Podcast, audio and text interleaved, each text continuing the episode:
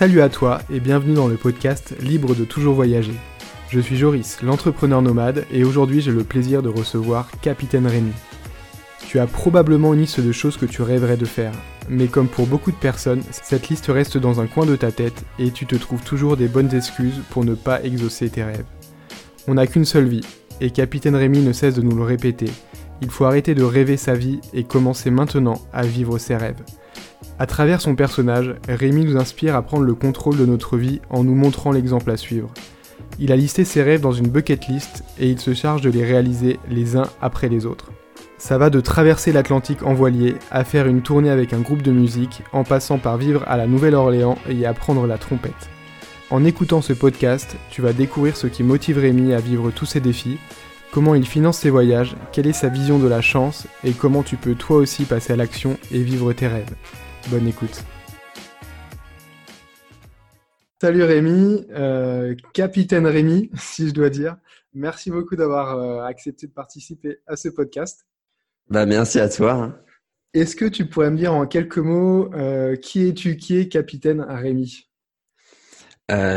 Alors, je m'appelle Capitaine Rémi, j'ai 32 ans et ça fait 5 ans en fait que j'ai décidé de vivre de mes aventures. Donc, euh, ça part d'un constat simple. Euh, je veux, euh, je veux voyager. je veux reprendre ma vie en main.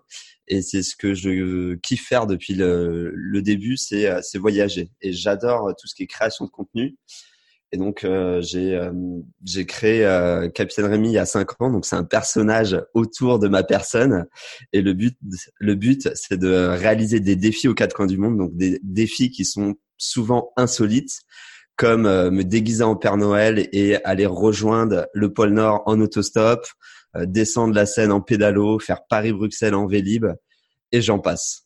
Ouais, c'est vraiment euh, des, les aventures, des défis et des voyages, quoi. C'est ça un peu l'univers Capitaine Rémi.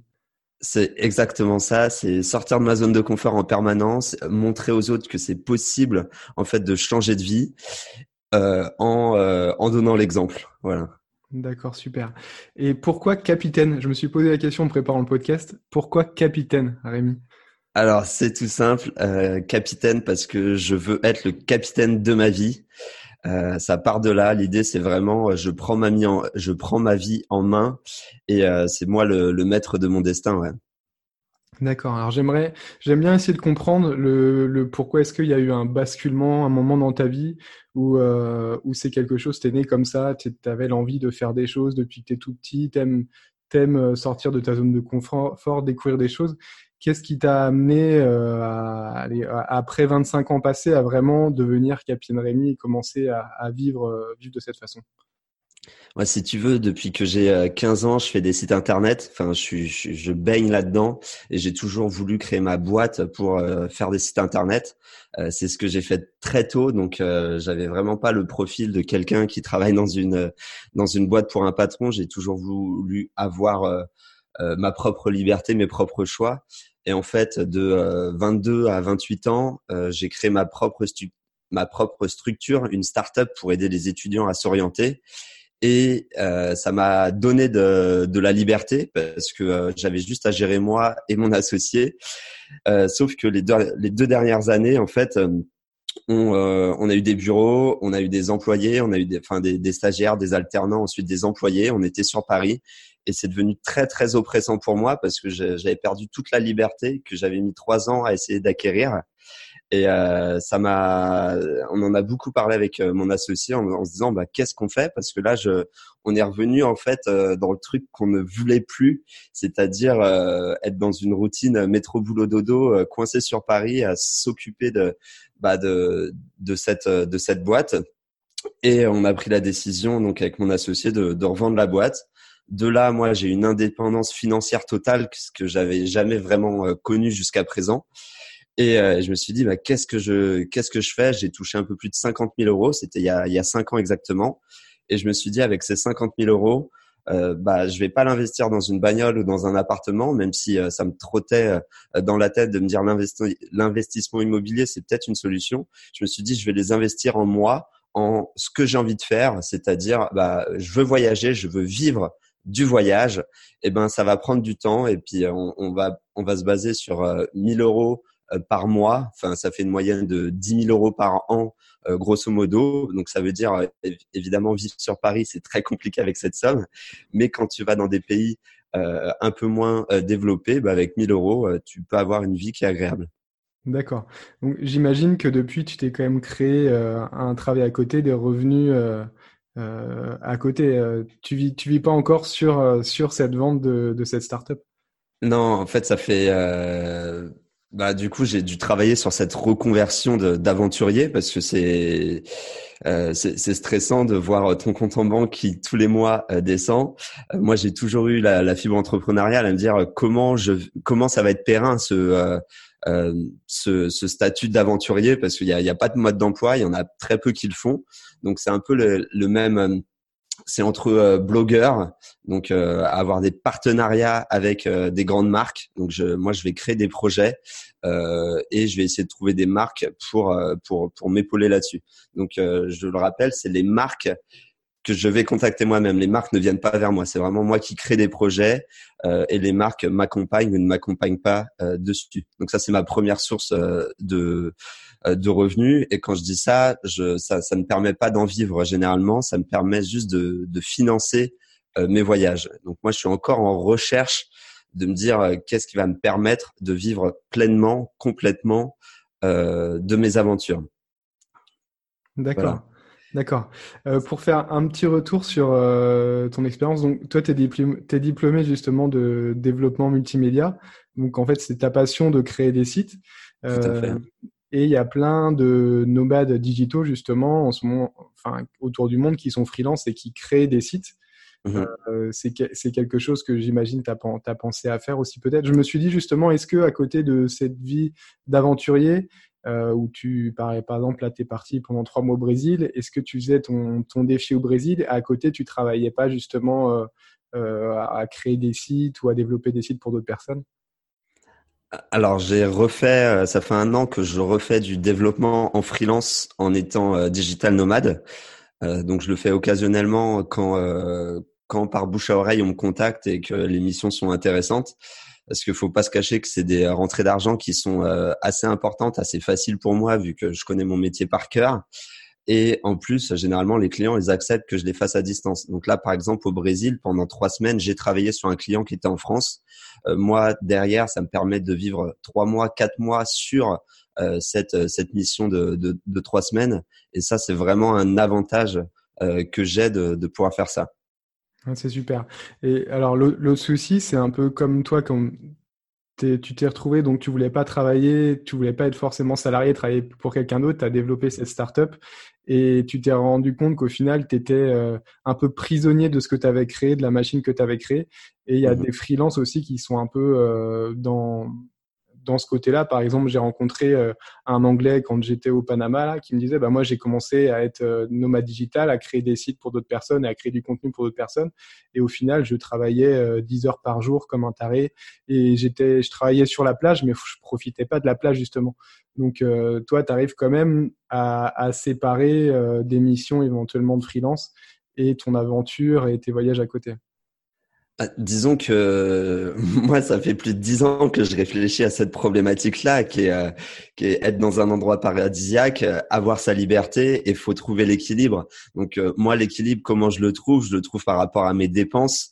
je sais que je, je, vis avec, j'arrive à vivre avec très peu, à me satisfaire de très peu, et du coup, j'ai besoin de moins d'argent. Donc je fais des missions assez courtes qui vont me permettre de vivre après pendant pas mal de temps avec peu d'argent.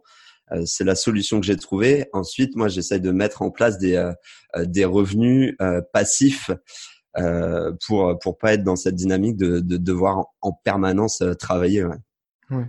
ouais. ça, ça je, suis, tout à fait d'accord avec moi. C'est ce que je fais aussi d'écrire.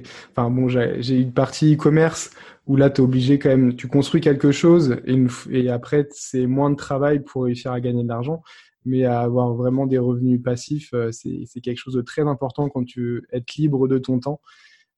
c'est très important de le mettre en place. on va revenir un petit peu sur ton projet, donc Capitaine Rémi. donc, tu as mis en place ce qu'on appelle une bucket list, une liste de défis à réaliser. Comment t'es venue cette idée de créer une bucket list? Euh, bah, c'était tout au début. Euh, je me suis dit, il faut que j'écrive sur euh, noir sur blanc quels étaient tous mes rêves. Et mes rêves, ça, il y en a énormément. Je, je sais même pas parce que je continue à la compléter cette liste dès qu'il y a des nouveaux rêves qui arrivent, mais en me disant, bah, il faut que je me donne les moyens d'y arriver. Il y a qu'en les écrivant et en me disant, ok, bah, je vais les cocher un par un que je vais pouvoir y arriver. Et je trouve c'est important euh, donc euh, moi, je les réalise en mode défi parce que c'est ça qui me donne de la motivation. J'annonce à tout le monde, je vais le faire et euh, ça, ça me donne la force aussi d'y arriver. Ouais, ça c'est une, très bonne technique que je mets aussi en place pour moi quand j'ai envie de faire des choses. je, je l'annonce en fait à mes proches, par exemple quand j'ai dit je vais quitter mon travail, je vais devenir nomade digital ou je vais investir dans l'immobilier. J'en parle d'abord aux autres et c'est la pression des autres qui me fait faire les choses en fait. Euh, parce que sinon, si, si, tu le gardes dans un coin de ta tête, je, pense que c'est très difficile mentalement de, de passer à l'action. Alors que quand tu as quelqu'un, je sais pas, tes amis, tes proches, ta famille qui reviennent et qui disent euh, Bon, alors, on est où ton, ton projet? Euh, Tu es, plus es plus motivé pour le faire. Donc, toi, le fait d'avoir un site et d'avoir des milliers de personnes qui te suivent au quotidien, j'imagine que c'est encore une pression plus importante. Moi, moi, ça part sur le principe que euh, je pense que ma parole, elle est, elle est unique et j'essaie toujours de respecter ce que je dis, enfin au maximum. Et donc le, le dire publiquement, moi, ça me ferait très, très euh, mal. Ça serait très douloureux pour moi de, de, de ne pas valider euh, ce que j'ai dit, parce que je sais que derrière, ça va donner une image négative de moi, de quelqu'un qui ne tient pas sa parole. Ouais. Et, et c'est hyper important pour moi, et, et, le dire aux autres, ça, ça m'aide encore plus. Ouais. D'accord. C'est et là, là sur... actuellement ta bucket list, il y en a 79 sur ton site. Bon, il y en a déjà qui sont cochés. Euh, par exemple, euh, faire euh, Paris-Moscou autostop. Je crois que c'est comme ça que je t'avais vu la première fois. J'avais pas fait le rapprochement au début quand j'ai commencé à te suivre sur Instagram. Ouais. après, en, regardant tes vidéos sur YouTube, je me suis dit, mais oui, je l'avais déjà vu quelque part. Et en fait, si tu peux nous expliquer un petit peu ce défi. En gros, bah, c'était pour la Coupe du Monde de football en Russie.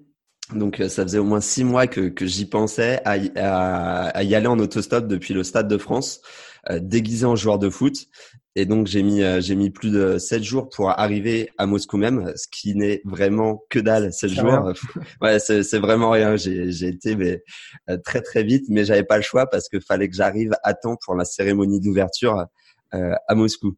Et donc ça, c'est une aventure moi qui était euh, qui était unique parce que j'essaye de promouvoir l'autostop parce que je trouve que c'est un, un, merveilleux euh, euh, moyen de rencontrer des gens. Et, et, je savais aussi que les médias allaient allaient être sur place parce que juste avant la Coupe du Monde, il y a zéro actualité à part quand est-ce que la Coupe du Monde commence. Et donc pour moi, c'était vraiment une opportunité de, de, communiquer. Et donc tous les médias, enfin ça va de TF1 à Canal+ en passant par M6, ont parlé de ce jeune youtubeur euh, qui a fait Paris-Moscou en, en, stop. Ouais. Et pour le coup, ouais, c'est quelque chose qui m'avait marqué. Alors, pour, pourtant, les, on, est bombardé d'informations euh, et ça, c'est quelque chose qui avait marqué. Ah, il y a un mec qui a fait ça. C'est quand même assez dingue. Mais qu'est-ce qui peut pousser quelqu'un à faire ça quoi? Tu t'es dit, euh, ok, bah c'est genre t'es es, es, sous ta douche et tu dis tiens je ferais bien ça et je le fais ou c'est quelque chose d'un peu plus réfléchi euh, c'est c'est réfléchi en fait la, la jeunesse de tout ça c'est qu'il y a c'était il y a deux ans pour Noël je m'étais déguisé en Père Noël pour avec une pancarte pôle Nord et donc j'ai fait de l'autostop pour aller euh, au-delà du cercle polaire euh, en autostop. Donc aller rejoindre le vrai village du Père Noël. Et ça, pareil, c'est euh, en fait, je réfléchis aussi en termes de com, c'est-à-dire que bon, je le répète, j'adore l'autostop, mais l'idée c'est de me dire qu'est-ce qui va pouvoir marcher en termes de com parce que moi c'est mon business derrière et c'est important aussi de pouvoir communiquer dessus pour qu'il y ait plus de gens qui me suivent, pour pouvoir par derrière euh, bah, transmettre mon message, mais aussi trouver des sponsors potentiels. Ouais quand tu fais tes, tes défis, est-ce que tu, tu, planifies ton année en disant, bon, cette année, je vais faire quatre défis ou ça tombe un petit peu comme ça? Par exemple, là, euh, on peut en parler, les défis que tu as, as, fait depuis le début de l'année. Tu es parti au Brésil, alors pour le, le carnaval de Rio, mais toi, tu l'as pas fait en tant que spectateur. Tu te dis, ouais, c'est trop facile. c'est trop facile et c'est tellement plus marrant de le, de le vivre de l'intérieur et d'essayer de, de, défiler. Donc, euh, ouais, j'ai défilé au carnaval de Rio de Janeiro. Bah, c'était fou et et l'autre défi, c'était d'apprendre le portugais, qui était aussi un, beau défi en moins de trois mois. Euh, je serais incapable de te dire des mots là en portugais tout de suite. Je suis trop trop timide, mais mais ça s'est bien passé, ouais. Et, et, t'arrives à, pourquoi tu arrives à le comprendre maintenant le portugais ah ouais, je, je, comprends très bien le portugais. J'arrive à communiquer euh, assez facilement. J'ai pris un mois de cours euh, sur place pour euh, pour un peu casser parce que j'avais vraiment des limites. Je, je, me mettais des blocages qui étaient assez compliqués à passer. Et après un mois de cours, franchement, ça allait, c'était fluide et, et j'osais parler aux gens. Ça, c'est assez. Enfin, tu me dis que tu es timide et jamais j'aurais cru que tu étais timide. Quoi. Moi, enfin, moi, c'est pareil. J'étais toujours au fond de la classe, dans le coin. J'aime pas qu'on me remarque. Et euh, mais sortir de ma zone de confort comme toi tu le fais, juste faire du stop, je l'ai fait quand j'étais au lycée, par exemple, pour rentrer euh, de la gare jusqu'à chez moi, sinon c'était 45 minutes de marche. une fois, quelqu'un m'a pris en stop, en peut-être une année, quoi. Mais, euh, mais aller vers les gens, c'est assez difficile pour moi. Et toi, tu me dis que tu es timide et tu arrives à faire des... Enfin, ça, ça me paraît dingue ce que tu fais. Comment tu arrives à dépasser cette timidité? Allez, euh, peut-être que je, Peut-être que je suis pas timide. Euh, je vais être timide dans certaines euh, positions. Euh, de manière générale, j'ai beaucoup travaillé là-dessus. Euh, je vais pas faire euh, comme si j'étais timide en étant au lycée. J'étais tout le temps en train de lever la main pour parler. Donc, donc voilà. Après, c'est vrai que j'ai sans arrêt en fait, j'essaye de repousser mes propres limites et à me dire, ok, t'y vas, t'y vas, t'y vas, t'y vas. Il y a pour pour aller plus loin, l'autostop avant de le faire déguiser pour moi mais c'était une vraie difficulté d'aller au bord de la route juste avec mon pouce juste avec une pancarte. Enfin je me rappelle j'étais en flip total à me dire mais qui va me prendre? Euh, et euh, au final ça se passe et on apprend on commence à s'habituer à des choses. Et ça pour l'autostop ça c'est pour aussi quand tu apprends une langue euh, tu apprends à faire des erreurs. Au bout d'un moment en fait tu t'en fiches complètement de faire des erreurs je suis d'accord avec toi. Moi, par exemple, pour la langue, justement, enfin, je suis, j'ai de la famille espagnole et je, je comprends parfaitement, parfaitement l'espagnol, mais en, cours d'espagnol, mon prof d'espagnol, pendant un an, il, ne pouvait ne jamais m'avoir entendu parce que j'aimais pas parler devant les gens. Et, et, le fait de voyager beaucoup, je commence à avoir des, des déblocages de, de, parler. Par exemple, tout à l'heure, j'étais chez le vétérinaire avec euh, une, là, je suis en Bulgarie en ce moment avec une Bulgare et j'ai pu parler en anglais, euh, dans un, un, anglais pourri mais on, se comprenait. Et en fait, c'est le principal. une question que je me pose souvent, c'est quelle est la pire chose qui peut m'arriver? Et quand tu vois qu'au final, la pire chose, c'est pas grand chose, euh, tu, fais les choses, quoi. Tu y vas. Bah, c'est toi et ton ego en fait. Hein. C'est le seul truc qui peut t'arriver, c'est que ça te fasse mal à l'ego. Après, euh, faut travailler dessus. Hein. C'est Ego is the Enemy, qui est un très bon livre. Euh, c'est vraiment du travail sur soi-même, de se dire euh, on s'en fout des autres, c'est juste pour soi qu'on fait les choses. Pour le kiff, ouais. Euh, donc, tu étais au Brésil, tu as appris le, le portugais, tu as, as, dansé la samba, tu as défilé devant plus de 80 000 personnes en chantant, en dansant, déguisé. Bah, je laisserai découvrir les personnes, ta tenue du carnaval sur la chaîne YouTube. quand tu étais là-bas, tu as aussi fait un autre petit défi, c'était faire un jeûne pendant cinq jours. Donc, c'est aussi des défis un peu plus personnels pour, te connaître toi-même. Et euh, tu as une forme un peu de défi mental dans, ça. Qu'est-ce que ça t'a apporté, ce défi de, de cinq jours de jeûne? Alors c'était très très dur. Je pensais que ça allait être beaucoup plus simple. Euh, pourquoi je l'ai fait? Parce que je voulais savoir euh, quelles étaient mes limites et j'aimerais bien faire de la survie plus tard dans enfin dans des milieux un peu plus hostiles que euh, là j'étais euh, clairement dans un hôtel en bord de plage. Donc euh, j'avais rien à craindre. C'était assez simple. Mais mais mentalement en fait c'est repousser mes limites en fait de me dire qu'est-ce qui va se passer là-haut? Comment je peux contrer ça? Est-ce que j'en suis capable? Et il y a, y a toujours moi cette cette question c'est est-ce que j'en suis capable? Et ben la meilleure manière de, de le savoir à chaque fois c'est bah vas-y et prouve-toi que tu vas y arriver. Et ça a été le quatrième jour était horrible mais vraiment, euh, j'en pouvais plus, j'en pouvais vraiment plus. Mais finalement, tu as réussi. Et au final, cinquième jour, nickel. Enfin, le, le corps s'habitue et j'aurais pu tenir beaucoup plus longtemps. Et je pense que j'en ferai d'autres. Et ce que ça m'a apporté globalement euh, à tout ça, c'est de me dire que euh, j'ai pu ce même rapport à la nourriture maintenant et c'est vraiment ancré en moi de me dire je peux ne pas manger pendant plusieurs jours, il va rien se passer et ça me fait du bien en fait euh, mentalement, psychologiquement dans des parce que des fois je fais je fais des périples aussi sans sans argent ou euh, sans manger. Enfin, j'essaie toujours de repousser mes mes limites euh, dans dans toutes les conditions et je sais que ça ça ça va m'aider. Tu apprends, en fait, t'en sors grandi de chaque nouveau défi, de chaque nouvelle expérience. C'est ça. Je peux pas, je peux pas le dire mieux. Moi, c'est, je cherche chaque année à être un meilleur homme que l'homme que j'étais euh, l'année précédente. Ouais, ça c'est, c'est un beau travail sur soi. Euh, tout le monde devrait réaliser que c'est pas, on est, on est tout, souvent un peu trop dans la, routine, euh, le travail, à repousser les choses.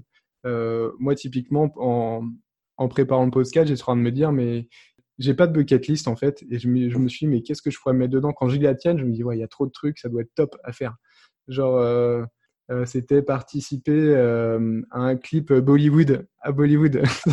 ça doit être exceptionnel à faire, mais c'est comment tu, peux penser à ça quoi comme défi? Je, je, sais pas, je vois des images, il y a des connexions qui se passent dans ma tête et, et ça donne envie, mais je pense que c'est des expériences en fait que d'autres gens ont déjà faites et, et du coup ça me donne envie de les faire et je me dis bah ils l'ont fait, pourquoi pas moi avec euh, mon propre style et puis, euh, puis, ça doit être marrant à vivre. Ouais, c'est vraiment top. Et donc je me disais, qu'est-ce que, est-ce qu'il y a un truc comme ça que j'aimerais faire absolument? Et je m'étais dit, je m'étais dit cette année par exemple, à ce que j'ai quelque chose que j'ai toujours voulu faire, c'était me lever un matin et me dire allez je vais à l'aéroport, je prends un billet d'avion et, et voilà sans, sans savoir où j'allais. C'était un, un, un, petit défi que je m'étais mis. Et c'est un truc que, souvent le matin, quand j'étais salarié, je me réveillais le matin, je me disais ah purée, j'aimais bien, j'aimerais bien partir à l'aéroport et me barrer, tu vois. Imagine. Et, tu l'as euh, fait? Et non, je l'ai pas fait parce que au final, ah. au final, au final, maintenant que je suis, voilà, je suis complètement libre de partir où je veux quand je veux. Bah, sauf que j'ai j'ai ma chienne quoi avec moi à trimballer, c'est un peu plus embêtant, mais il y a, y, a, y a, toujours des solutions quoi. Quand mmh j'aime bien me dire quand quand tu veux pas faire quelque chose, tu trouves des excuses. Quand tu veux faire quelque chose, tu trouves des solutions.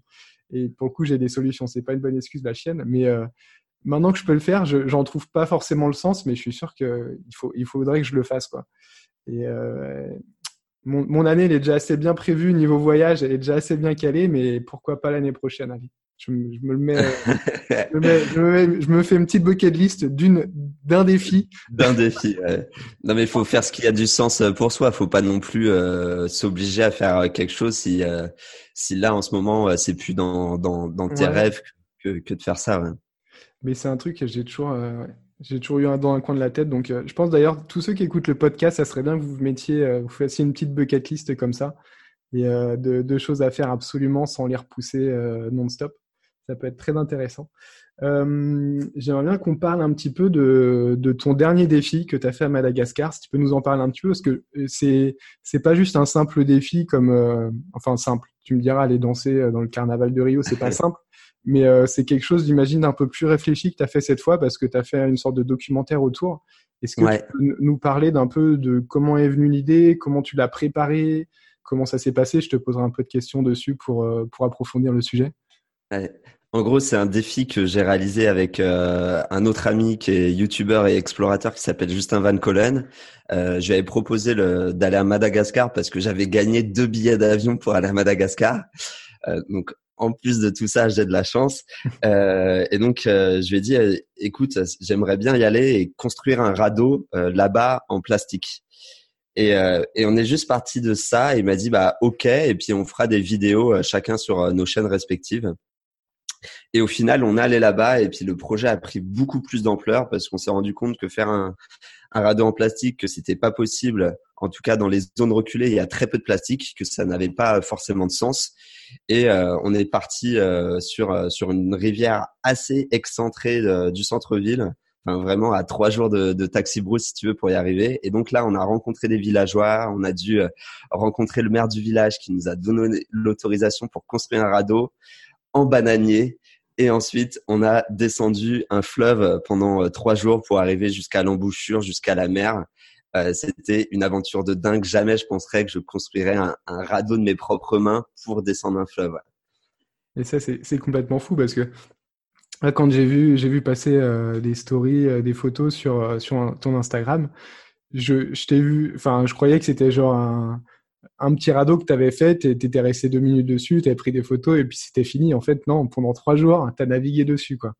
Ouais, ouais. Non, mais c'est hyper sérieux parce que en plus de tout ça, enfin, au fur et à mesure que l'aventure euh, avançait, on était de plus en plus content en fait de, de toutes les péripéties euh, qui, qui, arrivaient et sachant que nous on a tout filmé et, euh, et c'est qu'à la fin on s'est dit en fait on va en faire un film documentaire donc c'est un 52 minutes qu'on est en train de, de monter avec Justin pour raconter tout ça, toute cette histoire de la euh, de la recherche de, de la rivière parce qu'on voulait une rivière sans crocodile aussi parce qu'il y a des crocos à Madagascar. Et euh, spoiler, on n'a pas trouvé de rivière sans crocodile. Euh, et, euh, et au final, oui, euh, on est parti sur un film. D'accord. Donc en fait, c'est pas du tout pré... c'est pas du tout préparé quoi. Euh, normalement, quand tu fais un documentaire, tu, pré tu, prépares un peu tout au maximum. Et toi, ça t'est fait vraiment euh, peu, peu, à peu la construction de ce film. Et à la fin, vous avez dit, bah voilà, ça va être un film. C'est ça. On a, on a peu de moyens, on a juste nos caméras, mais euh, on a beaucoup d'ambition, beaucoup d'envie. Et, et, là, la qualité vraiment elle est top. Il y a une histoire qui est vraiment, qui est vraiment intéressante à travers ce, ce film. Et c'est pas une aventure qui est sur nous euh, Justin et Rémi. Non, c'est une aventure qui est sur le pays où on raconte la culture, les gens qu'on rencontre, où on montre euh, plein de choses euh, sur sur les Malagas et c'est ça qui est intéressant. Ah, c'est vraiment et, c'est vraiment top. Et donc, alors là, le, podcast sera sorti, va sortir à peu près en même temps que la sortie euh, de film. Donc, tu, vous allez faire une projection dans une salle de, de cinéma, c'est ça pour la pour la sortie?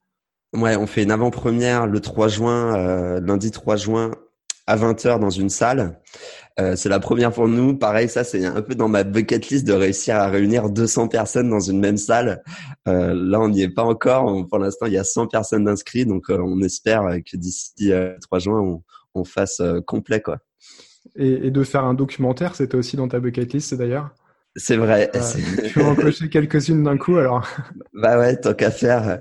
Non mais faut faut voir les choses en, en grand et là l'objectif, pareil pour moi, comme je te disais, c'est euh, c'est d'aller toujours plus plus loin, plus haut, faire un documentaire, essayer de le vendre. Euh, ça, moi, c'est c'est mon rêve de base, hein, de réussir à vendre à la télé ou à vendre à, à un diffuseur comme Netflix ou, ou YouTube original. Ça, ça serait le top, ouais. Ouais. D'ailleurs, ça va s'appeler J'irai pagayer à Madagascar. Euh, J'imagine que tu as été inspiré par J'irai dormir chez vous. Euh, Est-ce que c'est quelque chose de, que tu regardais euh, à la télé peut-être quand tu étais plus jeune, une émission que tu aimais regarder? Moi, j'adore euh, Antoine de Maximi, j'adore l'univers qu'il a réussi à créer. Enfin, je l'ai déjà rencontré, j'ai déjà lu ses livres. Euh, moi, c'est vraiment une source d'inspiration à me dire, le mec l'a fait, il était ingé son à la base, personne croyait en son idée, et en fait, c'est lui qui a trouvé des sous, c'est lui qui a fait son premier épisode euh, pour avoir un épisode pour le montrer à d'autres personnes, et ensuite euh, euh, la roue a, a, a, tourné, mais ça a mis beaucoup de temps pour lui avant de réussir à produire ça. Et même, c'est surtout, il avait plein de barrières mentales. Enfin, quand tu lis dans son autobiographie, il avait beaucoup de barrières mentales avant de se dire en fait, il faut que je le fasse. Je crois à mon idée, ben je vais y aller, je vais montrer que ça marche. Alors que tout le monde lui disait non mais t'es un peu fou, euh, homme orchestre à tout faire en même temps, euh, t'y arriveras jamais. Ouais, il est issu d'une famille un peu d'artistes, je crois, qui sont pas du tout dans cet univers-là. Euh, D'ailleurs, je vais rajouter dans ma bucket list interviewer Antoine de Maximi dans le podcast. Ah bah. ça serait top. Ouais, ça serait top. Ouais. Donc super, on a parlé un peu de ce projet-là, donc je te, je te, souhaite déjà beaucoup de succès pour ce projet. Euh, ça, enfin moi je suis sûr que ça va cartonner, c'est vraiment un truc euh, original et, et, super. À mon avis, ça va en plus être vraiment bienveillant pour la communauté malgache et aussi pour euh, pour les gens qui veulent sortir de leur zone de confort et faire des choses et se rendre compte que qu'on on peut faire des choses quand on veut. Donc euh, ça c'est vraiment top. Euh, t'as as, d'autres projets qui arrivent ou, euh, ou pour l'instant tu es focus vraiment sur ça? Ah, j'ai plein de projets qui arrivent. je suis en train, euh, bah, dans l'idée d'avoir des revenus, des revenus, comment dire, euh, passifs. Euh, pour moi, ça passe par l'écriture de livres aussi et la vente de, de livres. Donc, j'en ai déjà écrit un dans le passé sur une traversée de l'Atlantique en voilier que j'avais fait en, en tant qu'équipier. Et là, je suis en train d'écrire, ouais, Ouais, parce que tu as un grand matelot, donc tu t'es dit, je vais traverser l'Atlantique. Ouais, j'avais jamais fait de voile euh, avant de, de, me lancer là-dedans. Mais c'est comme tout, faut y aller, quoi. Ouais. Mais ça, ça pour, pour en savoir plus sur cette aventure, je mettrai de toute façon tous les liens et le lien de ton livre pour ceux qui sont intéressés, je mettrai juste en dessous. Ouais. Donc, tes projets, ouais. Ouais, donc il y a deux, deux livres que je suis en train d'écrire. Un sur le, le, GR20, qui est le sentier de randonnée en Corse que j'ai traversé à pied en deux fois moins de temps que, que la moyenne. Et un autre livre pour pour en fait valider ces cinq ans de défis parce que j'ai fait vraiment cinq années à tous les toutes les tous les mois en fait il y avait un gros défi que je faisais et j'ai pas eu le temps de communiquer dessus surtout c'est et j'ai envie vraiment de, de montrer tout ce que j'ai vécu parce que c'est assez ouf et toutes les leçons de vie aussi que, que j'ai appris par rapport à ça. C'est ça, c'est ce que j'aime beaucoup dans ce que tu partages. C'est vraiment très inspirationnel. Euh, Merci. Et même, même sur tes, tes vidéos, c'est, c'est, oui, c'est, on n'a qu'une vie. Il faut arrêter de, de rêver sa vie, mais il faut vivre ses rêves. C'est un peu le message que, que tu passes. Et c'est vraiment, c'est vraiment très puissant de, de le montrer en plus. Donc euh, ça, enfin, ça, va être un super livre, je le sais déjà d'avance. ouais. Non mais faut faut oser. Enfin, je le, je je le dis en permanence et c'est un peu un message euh, simple à dire, mais il faut oser aller de l'avant, faut oser se dire, euh, bah, je, je, peux changer euh, de vie, en tout cas, je peux réaliser des choses. Ça va prendre du temps parce que on n'est pas tous à la même échelle, on n'est pas tous au même endroit. Euh, moi, j'ai, on va dire, je, je, suis conscient que j'ai de la chance parce que je suis qui je suis et je suis déjà à un stade avancé, on va dire, dans, dans ma vie. Je suis issu d'une famille, on va dire enfin, je suis, je suis blanc, je suis hétéro, euh, je suis, euh, je suis un homme. Euh, on va dire. es français, t'as un passeport français? Je suis français, j'ai un passeport français. Je suis issu d'une famille euh, classique. Enfin, je suis pas pauvre, mais je suis pas riche non plus. Mais on va dire, j'ai déjà beaucoup de cartes en main euh, pour euh, pour me donner confiance. Et je sais qu'il y a d'autres gens qui n'ont pas toutes ces cartes là, mais ça veut pas dire que c'est pas possible de réaliser des choses. Et ça, j'essaye vraiment de de, de le faire comprendre. Et j'invite tout le monde à, à, regarder des profils similaires aux nôtres. C'est-à-dire que moi, peut-être qu'il euh, y a des gens qui vont pouvoir s'identifier à moi.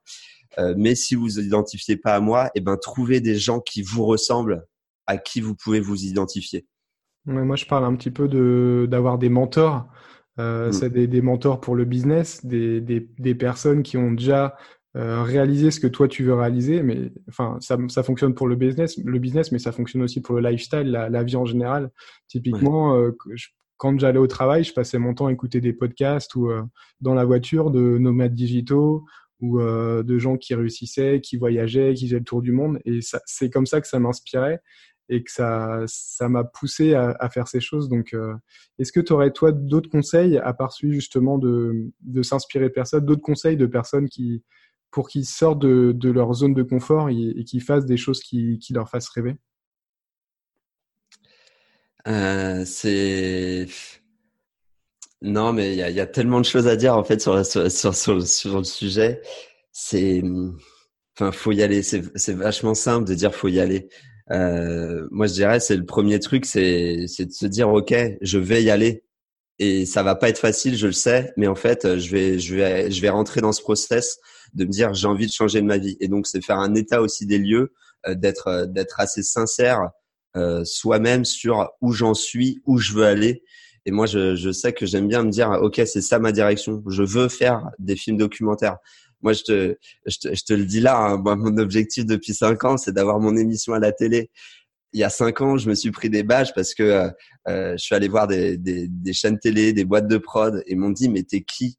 T'es, personne, t'as jamais fait de vidéo, t'as voyagé très peu, on te connaît pas, t'as, ton concept, il est, il est pas terrible. Qui tu es? Et eh ben, je me suis dit, bah, effectivement, vous avez raison. Bah, je vais m'acheter une caméra, je vais apprendre à monter, je vais apprendre à filmer, euh, je vais apprendre à écrire, je vais apprendre à parler à une caméra. Je prends des cours de théâtre à côté pour en fait euh, bah, être légitime et devenir en fait la personne que j'ai envie d'être. Et c'est et ça fait quatre ans et demi que je suis en train de faire ça et j'espère que euh, euh, à l'âge 5 ans, à 6 ans, 7 ans, bah, je sais que je vais y arriver parce que je vais rien lâcher de toute façon. Ah, même, même moins, parce que là, pour le coup, tu es déjà vraiment légitime.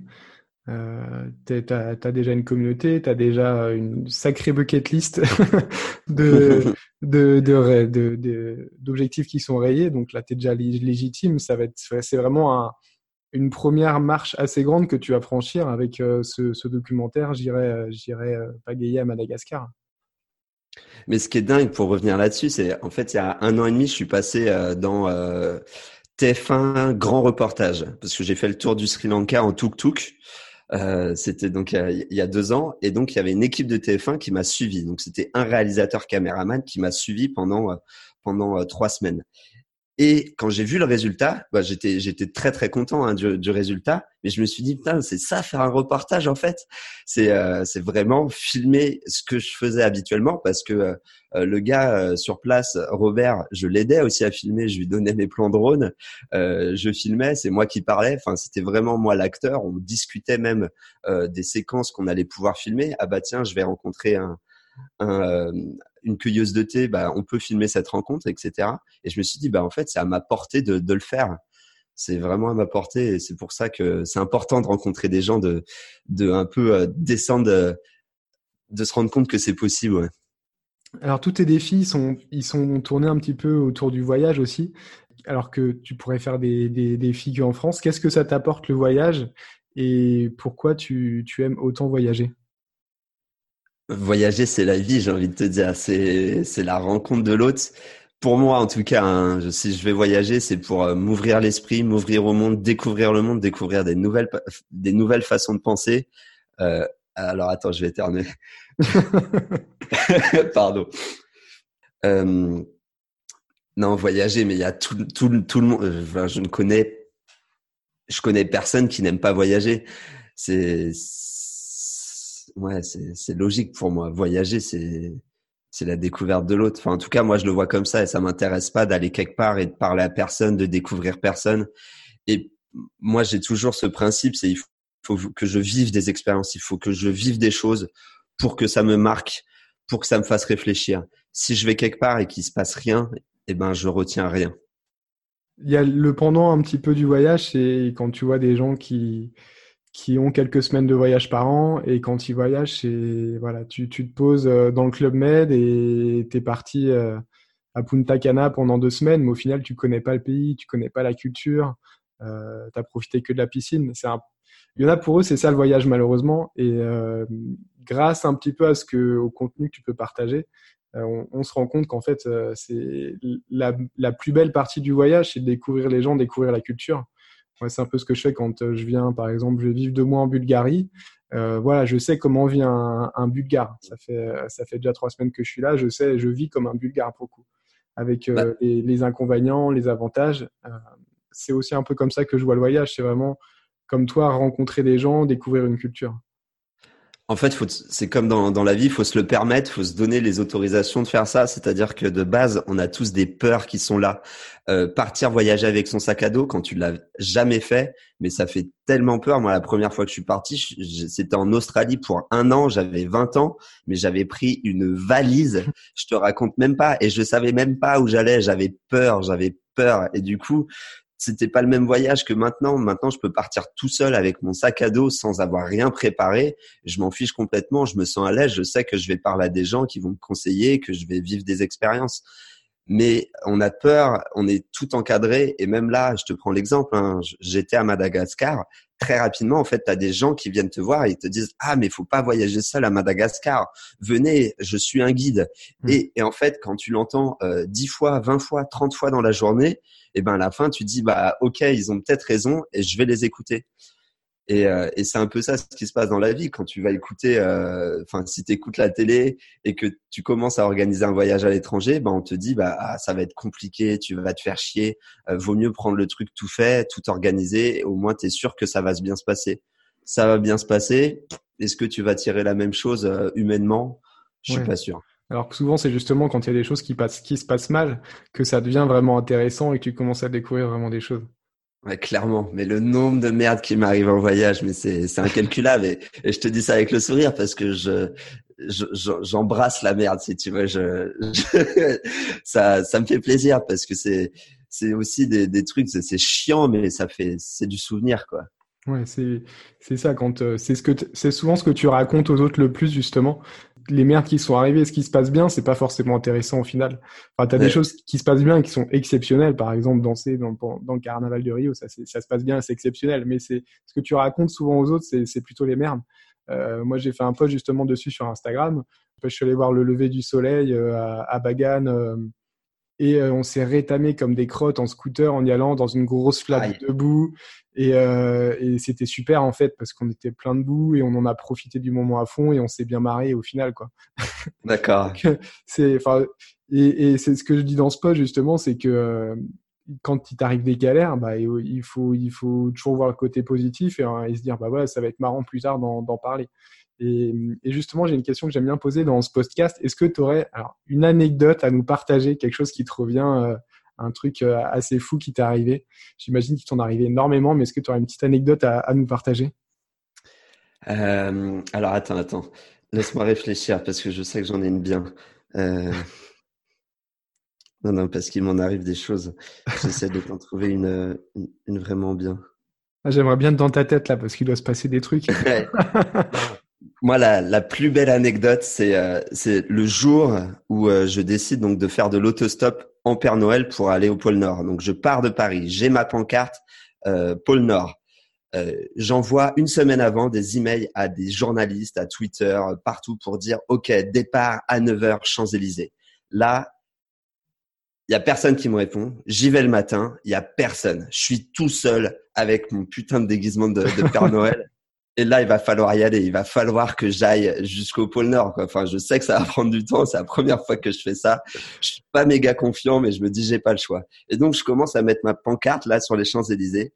Et il y a une voiture au bout d'une minute qui s'arrête. Et c'est qui? C'est TF1. C'est TF1, mon gars. Et là, j'en reviens même pas. Et, et les gars, ils me demandent, mais qu'est-ce que vous faites, monsieur? Je fais, bah, je fais du stop pour aller au pôle Nord. et, et, le gars, il me dit, mais vous êtes sérieux? Je lui fais, bah oui, oui, oui, tout à fait. Et, là, il me dit, bah, montez dans la voiture, on va, vous déposer à Porte-Maillot. Ils étaient en train de faire un reportage sur la circulation alternée, donc rien à voir, mais vraiment rien à voir avec moi.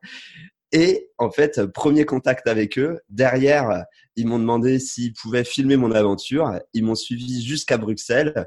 Euh, une semaine plus tard, enfin 13 jours plus tard, quand je suis arrivé au pôle Nord, enfin au, euh, à Rovaniemi, je leur ai envoyé euh, les derniers rushs vidéo.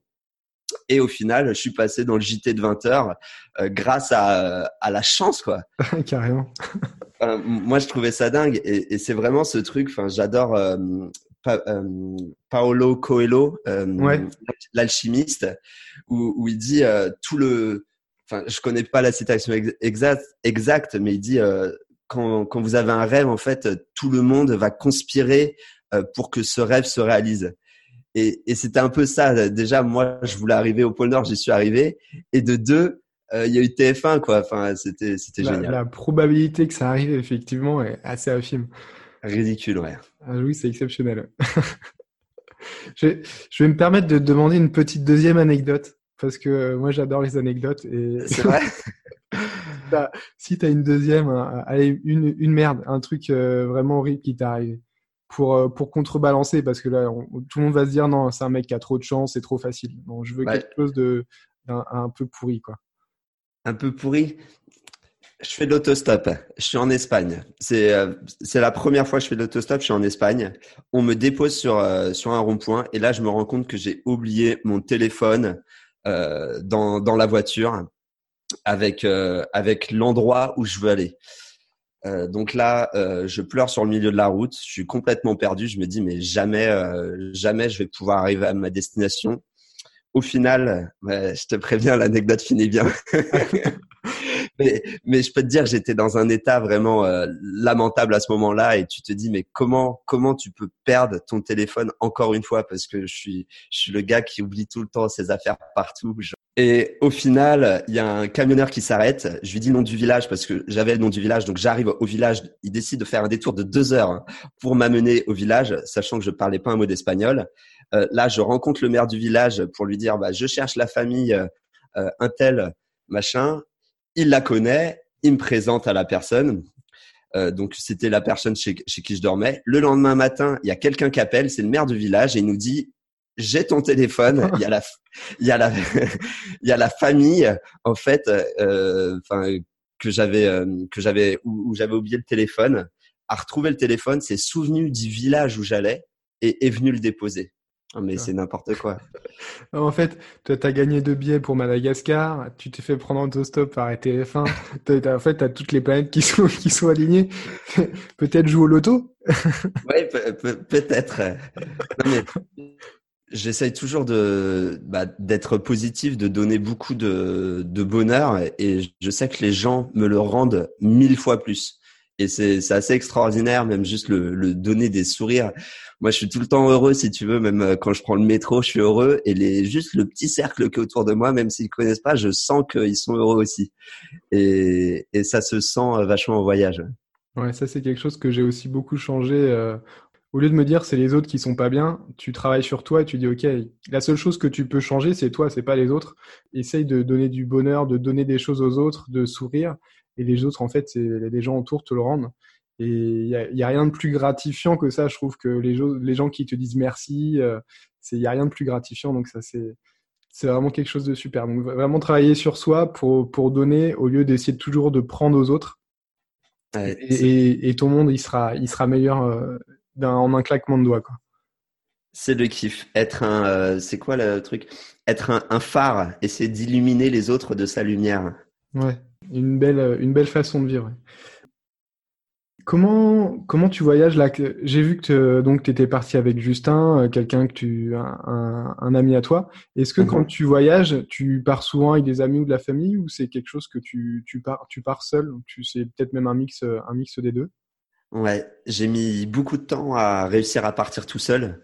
On, on dirait pas comme ça, mais à la base, euh, j'étais tout le temps en train de partir soit en couple, soit avec des amis, et ça a été une vraie euh, une vraie difficulté, un vrai souhait pour moi que de tester de, de partir tout seul. Ce que j'ai fait à plusieurs reprises où j'ai pu vivre à l'étranger, notamment en Colombie, au Brésil, à Cuba, pour, pour citer que tout seul. Euh, et j'ai adoré. Et là, je reviens de plus en plus à faire des voyages avec euh, des inconnus, avec ma famille. Euh, je pense à l'année dernière, j'ai fait Paris, Paris Guingamp en vélo avec mon papa. Euh, c'était un voyage exceptionnel pour moi parce que ça m'a permis de me rapprocher de lui. Pareil, j'ai fait le tour de l'Islande en van avec mon frère et j'essaye à chaque fois de, de, partager des trucs avec avec mes proches parce qu'il y a, y a que ça de vrai et puis on crée du souvenir encore et, et ça fait trop du bien. Ouais, de pouvoir repartager des, des histoires, c'est vrai que c'est d'un côté partir, partir seul, ça t'aide, je pense, à t'ouvrir aux autres. Mmh euh, moi, typiquement, j'ai jamais voyagé seul. Et je sais que ça m'aiderait beaucoup en fait d'aller vers les autres, de voyager seul, mais je pense que je sais pas si ça arrivera un jour. Et pour revenir justement à la famille, alors j'ai vu que c'est le cousin de, de Michael. Ouais, Michael Pinaton. Ouais, qui était d'ailleurs aussi ton associé, j'imagine, euh, dans, oui, dans startup.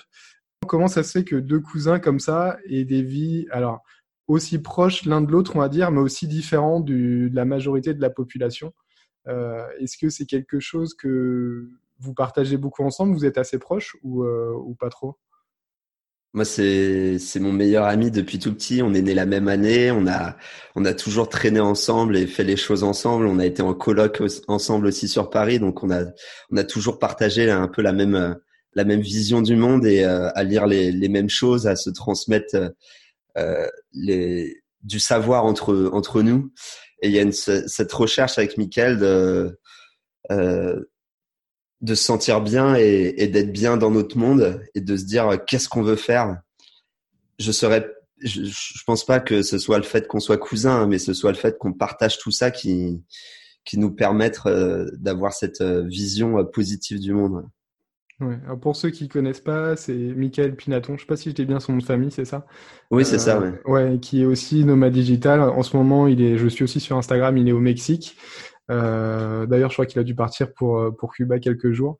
Et, euh, et voilà, c'est aussi un, un, grand voyageur qui a fait. Euh... Il a fait Paris-Téhéran en vélo l'année dernière pendant six mois. Voilà.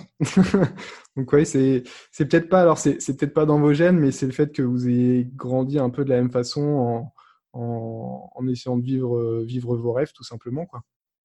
En fait, il y, a un, bouquin qui a été un peu fédérateur entre euh, Michael et moi. C'est le bouquin de Tim Ferriss, euh, La semaine de 4 heures, qu'on a lu quand, on a, quand il venait de sortir, donc euh, il, y a, y a plus de 12 ans, il me semble. Et ce livre, qu'est-ce qu'il dit, Tim? Il dit en fait, euh, essaye de mettre en, en, place des choses dans ta vie pour avoir des revenus euh, passifs et, te permettre de travailler que 4 heures par semaine pour ensuite euh, faire ce que tu veux de, de ton temps libre. Et, et, ça a vraiment été la base avec Michael de se dire, euh, OK, ben on, on, va essayer de mettre ça en place, on va essayer de créer un business pour euh, euh avoir ces 4 heures par semaine. La réalité, c'est que ça met beaucoup de temps avant d'avoir ce temps libre et il faut énormément, énormément travailler pour, arriver à ça. C'est ça, c'est au début, tu mets le charbon pour faire démarrer la locomotive. Après, tu as une sorte d'inertie qui fait que ça fonctionne, mais c'est beaucoup de au début. C'est un peu Tim Ferriss, c'est aussi un livre que, que j'ai lu, que je recommande beaucoup, où euh, il parle en fait de créer une licorne. C'est un peu la startup. Alors, est-ce que ce livre, c'est quelque chose que vous avez euh, lu avant de créer la startup ou c'est un livre que vous avez écrit après?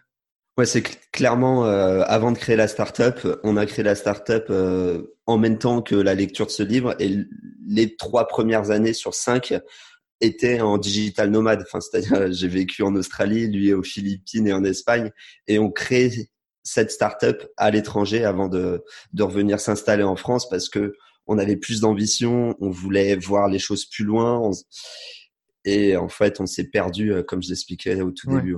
C'est un peu une question que je m'étais posée justement. Pourquoi, pourquoi pas gérer cette boîte à distance? En fait, vous avez fait l'inverse. Vous avez commencé en la gérant à distance.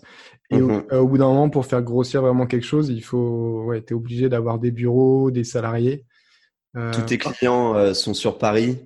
Il faut les rencontrer parce que euh, tu es dans un taf de commercial et tu peux pas juste le faire au téléphone. En tout cas, sur ce business qu'on avait. Et, et ça n'avait, enfin, ça n'avait pas de sens. En, tout cas, en voulant avoir une vision de euh, on veut être millionnaire, eh ben viens, on, fait tout pour que ça marche. Donc euh, c'est staffé et staffé, ouais.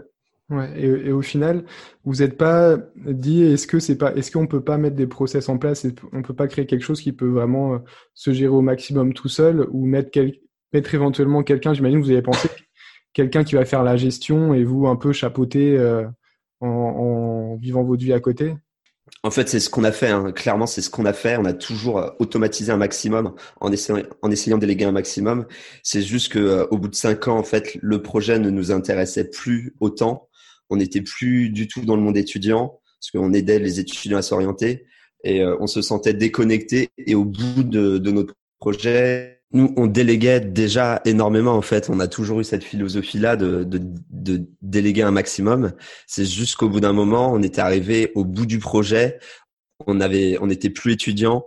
On n'avait plus envie en fait de travailler sur ce projet. On avait besoin de, de tourner le chapitre. Et c'est pour ça aussi qu'on a essayé de revendre. Euh, si il n'y avait pas eu d'acheteur, on serait parti en mode euh, bah, 100%. Euh, on délègue à 100% et on s'occupe le moins possible de ça. C'est une grosse charge mentale en fait d'avoir un business à côté qui tourne où il suffit qu'il y ait un, un j'en sais rien, un bug sur ton site, il suffit qu'il y ait un, faut aller vérifier les clients, faut les rappeler. Enfin, il y a, y a, beaucoup de choses à faire et mentalement en fait ça t'occupe. J'ai voyagé pendant six mois, euh, notamment en prenant le, le transsibérien en, en, Russie et en fait j'étais stressé en permanence à me dire putain ça se trouve mon business il est en train de le site internet à, à planter. Euh, et euh, quand tu gagnes 200 euros par jour avec ton, ton site internet, s'il plante une journée, t'es mort. T'es vraiment mort. Et, et c'était un stress permanent et je pouvais plus, enfin pour l'avoir testé, de voyager avec ce stress, c'était pas agréable et j'étais pas pas vraiment dans le voyage, j'étais plus euh, euh, dans mon business sur internet. Ouais. Ouais, je vois tout à fait ce que tu veux dire, parce que c'est un peu euh, une transformation que j'ai eue, on va dire, en fin d'année dernière, début d'année, où moi, en e-commerce, je faisais beaucoup de publicité.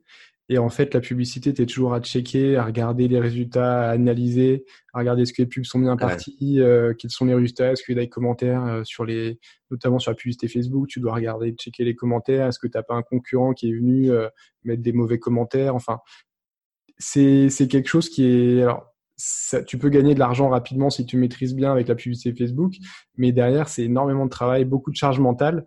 Donc au final, c'était un peu de restructurer différemment en passant par d'autres plateformes, par exemple en mettant en place une boutique sur Amazon, où là, les clients, ils sont déjà sur Amazon, c'est un autre travail que toi, tu as à mettre en place, en faisant euh, du référencement organique, en repensant un peu tout le e-commerce justement pour que ça soit beaucoup plus passif.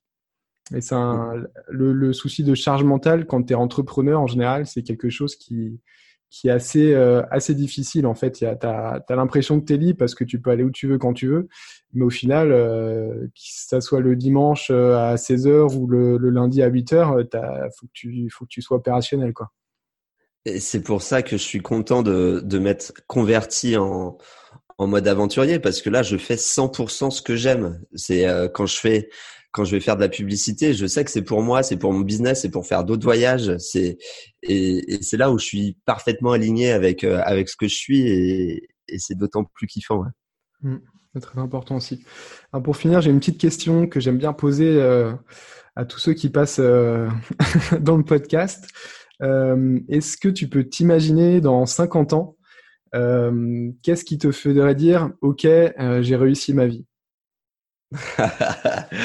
euh, dans 50 ans, eh ben, euh, je serai toujours en, vie et en très bonne santé.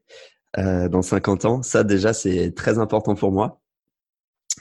Et je pense que j'aurais écrit un nombre de bouquins incalculable et vécu vraiment beaucoup d'aventures. Et j'espère que j'aurai aussi une famille à cet âge-là. Ouais. D'ailleurs, c'est dans ta bucket list, vivre au moins jusqu'à 100 ans. Donc, c'est, tu mets entre parenthèses en cours. et je vais le faire. C'est noté. Ça, ça, ça se passera. Et, euh, et, le fait d'avoir une famille, justement, euh, alors c'est quelque chose qu'on a un peu dans le monde des entrepreneurs qui se l'ont, enfin, je le vois avec pas mal de personnes qui se sont lancées assez tôt et qui ont un peu du mal à avoir des relations euh, avec des filles ou de, créer une famille en tant qu'entrepreneur parce que toi, tu es dans ton business, c'est ton bébé. Et mhm. tu peux avoir une femme qui est salariée, qui comprend pas pourquoi tu bosses le soir, pourquoi tu bosses le week-end. Et aussi, quand tu voyages beaucoup, euh, comme toi, d'avoir quelqu'un qui te suit dans tes aventures. Est-ce que c'est mhm. une problématique que tu as euh, de, de, fonder en tenant une famille? Est-ce que tu as quelqu'un qui te supporte? Bah, là, j'ai été paxé pendant euh, trois ans avec avec Victoria et m'a toujours supporté, mais à 1000% dans dans, dans, tous mes choix. Ça a été euh, limite, je dirais, mon, euh, mon associé en fait. C'est elle, elle, était derrière, toujours à m'épauler, à me conseiller, à, à et, et c'était très agréable. Enfin, ouais, ouais, c'est, j'ai un peu du mal à, à expliquer, mais moi, là, il y a toujours une compréhension en face, ouais. Ouais, c'est très très important en fait. Moi, c'est pareil, je, suis avec ma femme, je travaille avec ma femme sur les projets et c'était justement un projet qu'on avait en commun de, euh, monter quelque chose et, euh, et, de voyager ensemble en fait. Et, c'est très important d'avoir euh, d'avoir quelqu'un qui, qui te soutienne, qui ait la même mentalité que toi et pas quelqu'un qui te retienne quoi. Même si c'est, j'imagine, dans la famille, dans les proches, si tu as quelqu'un qui te supporte pas, faut peut-être le pas le mettre complètement de côté, mais voilà, tu parles pas forcément de tes projets. Ou, euh, moi, c'est comme ça que je l'ai ressenti quand, quand enfin, j'imagine dans ceux qui écoutent le podcast, il y en a peut-être qui veulent devenir nomades digitaux ou entrepreneurs ou, ou quoi que ce soit. Dans tes projets en commun, enfin, dans tes projets de ta vie en général, si tu as quelqu'un qui, qui, te, qui essaie de retenir, euh, faut arrêter de lui parler de tes projets. Quoi. Moi, clairement, dans mes, dans mes amis, alors au début, il y en a plein qui, c'était peut-être parce qu'ils avaient peur pour moi, mais qui me disaient non, mais c'est complètement taré, tu veux pas gagner ta vie en ligne, c'est impossible. Et je dis bon, bah ok, bah, je, vais le faire pour vous prouver, mais en attendant, je leur en parle pas parce que je sais qu'ils allaient me tirer vers le fond plus que me porter vers le haut. Quoi. Moi, que ce soit euh, pour, euh, pour Victoria ou pour mes parents, il y a quand même ce truc qui est de leur prouver euh, que ça marche. C'est-à-dire que euh, ils vont peut-être euh, t'épauler et tout, mais tant que en fait tu leur as pas prouvé que ça marche, ils sont pas, ils, sont plus dans la peur que toi et ils vont te la transmettre. Et c'est, je sais que surtout pour mes parents, c'est un, c'est un, c'est vraiment un, en permanence de leur dire, ben regardez, regardez, je sais c'est quoi ma ligne conductrice, ça va marcher, je vais vers là, rassurez-vous parce que c'est pas du tout un schéma classique et ils ne comprennent pas. c'est pour eux, euh, c'est avoir un boulot quoi euh, pendant 40 ans euh, qui les rassurait pour moi. Mais c'est pas ce que j'ai envie de faire et du coup, c'est réussir à leur expliquer et à, leur montrer que bah, c'est vraiment concret ce que je fais.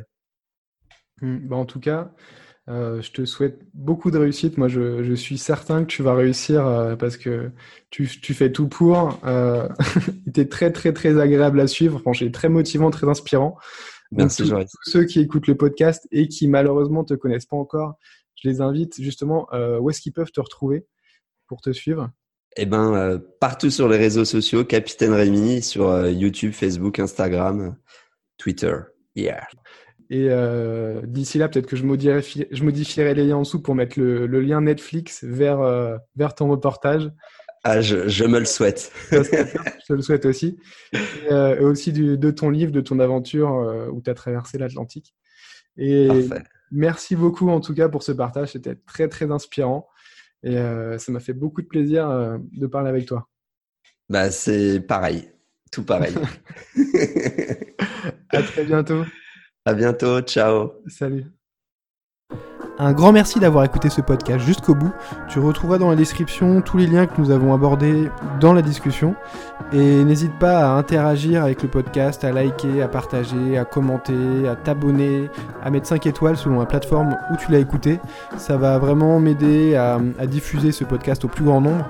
Et n'hésite pas à t'abonner vraiment si tu veux écouter à nouveau les prochains podcasts où j'interviewerai des nomades digitaux, aussi des grands voyageurs. Pour ma part, tu peux me retrouver sur Instagram à entrepreneur-du-bas nomade ou sur mon site entrepreneurnomade.com. Tu peux télécharger aussi dans la description mon e-book gratuit Libre de toujours voyager où je te partage mon expérience de nomade digital. A très vite.